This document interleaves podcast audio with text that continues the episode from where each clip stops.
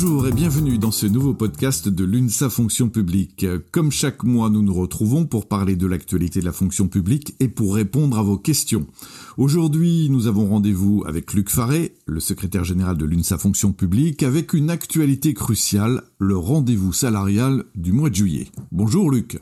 Bonjour Eric. Alors pourquoi au nom de l'UNSA Fonction publique, vous avez écrit à la ministre Amélie de Montchanin cette semaine? Je viens de lui écrire pour évoquer le rendez-vous salarial inscrit à l'agenda social de la fonction publique qui concerne 5,5 millions d'agents publics, fonctionnaires et contractuels. Cette réunion prévue le 6 juillet va devenir la conférence sur les perspectives salariales dans la fonction publique. Mais pour l'UNSA et les agents que nous représentons, c'est maintenant que le gouvernement peut encore prendre des décisions pour améliorer leur rémunération durant ce quinquennat. Alors pourquoi particulièrement maintenant? Car le gouvernement prépare le budget 2022. C'est le dernier budget du quinquennat. C'est donc la dernière fois qu'il peut proposer une mesure générale que nous revendiquons pour maintenir le pouvoir d'achat des agents publics. Ceux-ci sont fortement engagés au service de la population en toutes circonstances, et on l'a vu. Ils l'ont à nouveau montré dans le contexte de la crise sanitaire. Leur travail a permis à notre pays de tenir durant toute cette crise.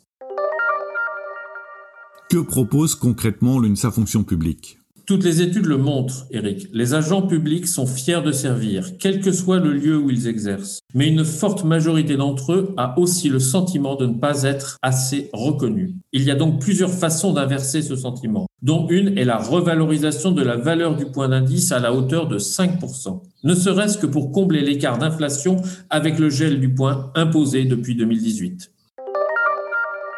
Pourquoi 5% L'inflation entre mars 2017 et juin 2021, c'est 4,9% selon l'INSEE. C'est l'une de nos revendications et nous l'avons chiffrée. C'est une demande raisonnable qui correspond à une hausse de 1% par an. Mais il y a aussi d'autres façons de faire, car à l'UNSA, nous avons toujours porté une priorité sur les bas salaires afin d'améliorer la situation des agents les moins rémunérés et nous pensons également qu'il faut réduire les écarts de rémunération entre les femmes et les hommes. Il se situe aujourd'hui à 13% de moins en défaveur des femmes.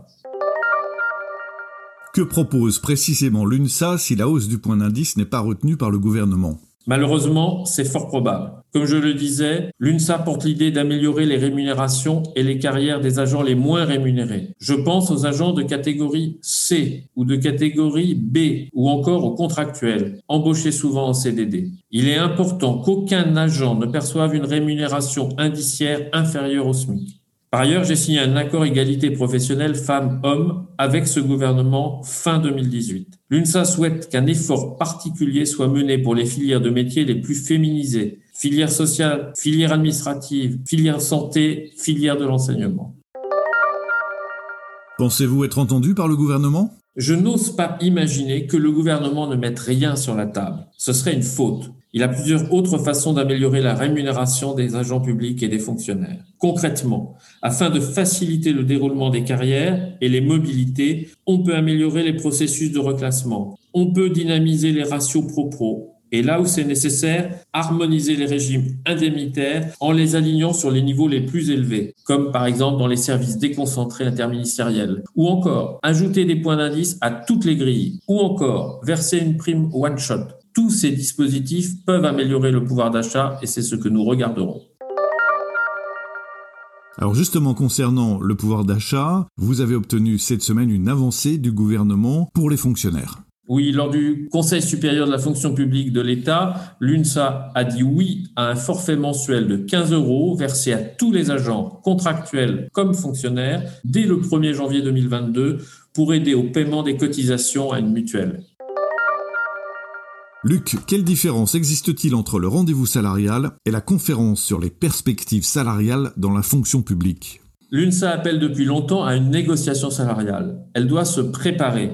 Une conférence peut alors être une étape. Le simple rendez-vous salarial de ces dernières années a montré toutes ses limites. À l'UNSA, nous estimons indispensable de reconnaître financièrement l'engagement des agents, de rémunérer justement les métiers et de veiller au maintien du pouvoir d'achat de tous. Tous ont des missions, visibles ou non, qui sont essentielles au service de la population. J'évoque souvent l'attractivité de la fonction publique. Pour qu'elle le reste, le gouvernement doit apporter des solutions concrètes pour donner des perspectives à tous les agents publics des trois versants, tant dans la territoriale qu'à l'État ou à l'hospitalière. Là, nous avons signé le Ségur de la santé qui donne, je le rappelle, 183 euros mensuels de plus à tous les hospitaliers, soit 2196 euros de plus par an. C'est plus d'un mois de salaire pour beaucoup. Je le rappelle encore, le système de rémunération des agents publics est bien différent de celui des salariés. Alors j'ai aussi indiqué au gouvernement que l'UNSA souhaitait ouvrir deux chantiers. L'un sur la rémunération des grilles de tous les fonctionnaires et l'autre spécifique aux contractuels portant sur leur avenir et sur les évolutions de leur rémunération. Si le gouvernement accepte, nous pourrons tracer des perspectives pour les mois prochains, car le statu quo actuel ne peut pas durer. Merci Luc Faré, merci à vous tous de nous avoir suivis pour ce septième podcast de l'UNSA Fonction publique. Abonnez-vous pour le recevoir tous les mois, partagez-le, faites-le connaître à vos collègues. N'hésitez pas à nous laisser vos questions, vos interrogations sur le site de l'UNSA Fonction publique.